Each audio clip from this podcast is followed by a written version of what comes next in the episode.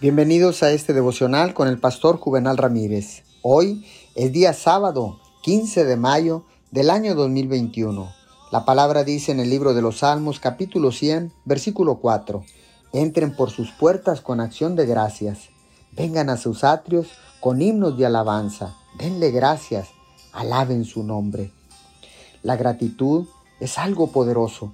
No solo ayuda a liberarnos, sino que a medida que hacemos una pausa para dar gracias a Dios por las bendiciones que disfrutamos en nuestras vidas, en realidad comenzamos a encontrar más bendiciones por las cuales estar agradecidos.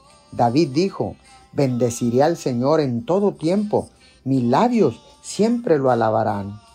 Muchas son las angustias del justo, pero el Señor lo librará de todas ellas.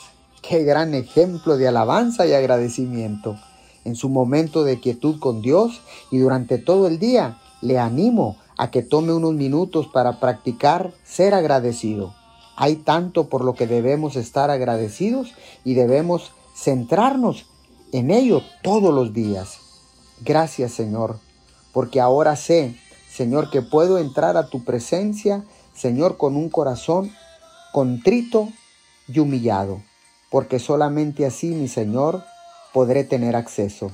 Te doy gracias en el nombre de Jesús. Amén y amén.